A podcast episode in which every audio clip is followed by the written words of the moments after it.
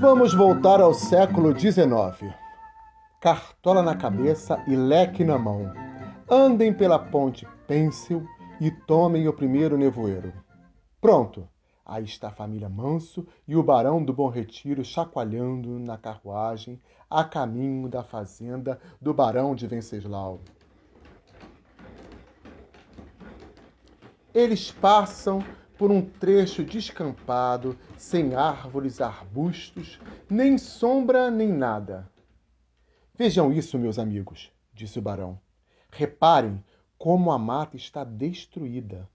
Precisamos cessar essa derrubada antes que a floresta vá inteira abaixo.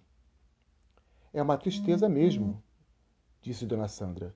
O senhor acredita que vai conseguir desapropriar todas as fazendas dessa região? perguntou o senhor Marcos.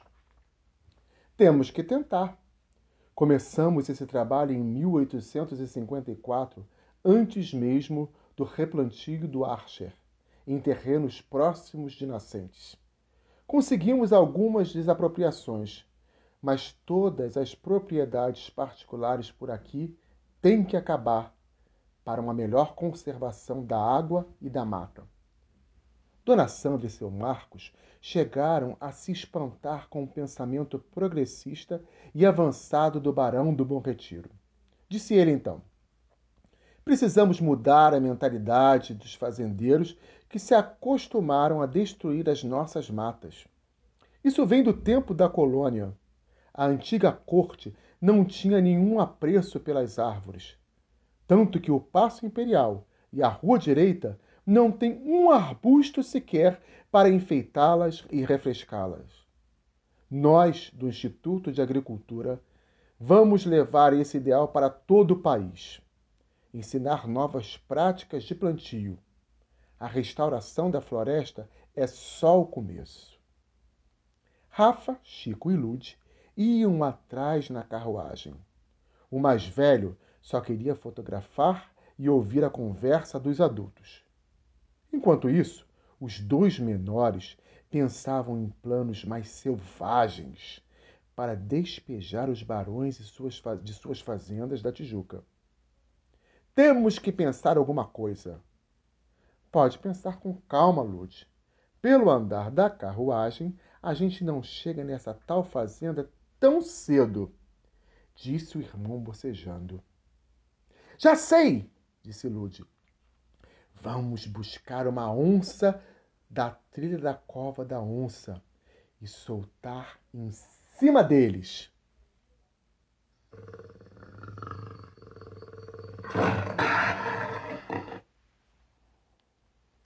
Se liga, Lude, como é que a gente vai pegar uma onça sem ser atacado? Na unha, na coleira. Lude pensou, refletiu, analisou, sacudiu bem a cabeça para ter alguma ideia, até que. É mole, disse ela. A gente pega um pedaço de carne e coloca num saco para montar uma armadilha. E aí, batata! A onça vai entrar lá para comer a isca e nós aproveitamos para amarrar o saco. Depois, soltamos a fera na fazenda, bem na cara do barão. Que tal?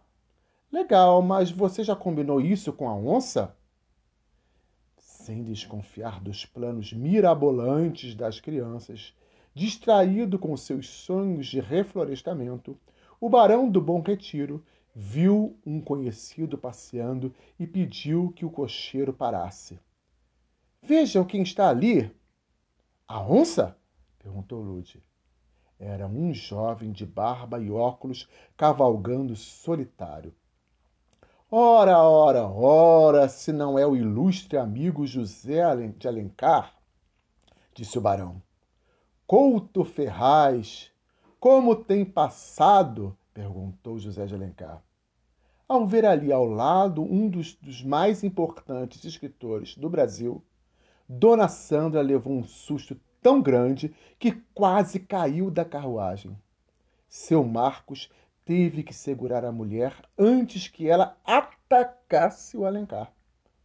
Mas é o autor de Guarani, de Iracema, disse emocionada. Calma, Sandrinha. Aquela era simplesmente, ou melhor, aquele era simplesmente o pai da literatura brasileira. O escritor se aproximou do grupo. Como vai, meu amigo Barão? Bom dia, senhora, senhor, meninada. O Couto Ferraz fez as apresentações.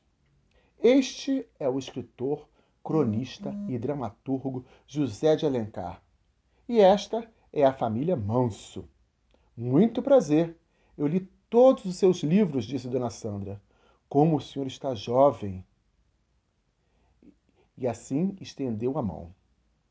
Muito obrigado, mas já sou um senhor de quase 30 anos. Os anos passam. Que faz por aqui? Cansou da rua do ouvidor? perguntou o barão. Recuperando-me de uma tuberculose, meu amigo. Mas já estou quase bom. Recomendações médicas. Ar puro e salubre das montanhas.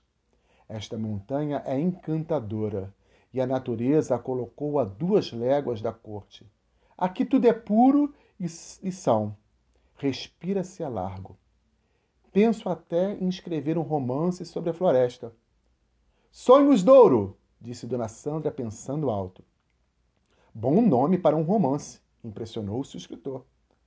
É melhor passear lá pela cascatinha Taunay, onde ainda há mata, meu caro Alencar, comentou o barão. É verdade. Quis ver com meus próprios olhos o que o homem fez com as serranias da Tijuca. Estou pasmo. Por que esse ódio às árvores? Tudo pela cobiça de um lucro insignificante? Você e o Major Archer estão de parabéns. Pensam em ir até os viveiros para congratulá-lo pessoalmente. Claro, ele ficará muito feliz, disse o barão. Bom, é hora de seguir caminho. Boa tarde, até mais ver. E o escritor foi-se embora, cavalgando um como um personagem de seus livros. Eu não acredito que conversei com José de Alencar, disse Dona Sandra. Andaram mais um pouco e finalmente chegaram à entrada da fazenda do barão Venceslau. O capataz dormia a sono solto, mas abriu a porteira depois de um bom grito do cocheiro. Boa tarde! Como em toda fazenda de café, havia uma casa grande, a senzala, escravos trabalhando, um terreiro para a secagem dos grãos, tanques para lavagem, um monjolo para descascar e secar o café, só que não havia café.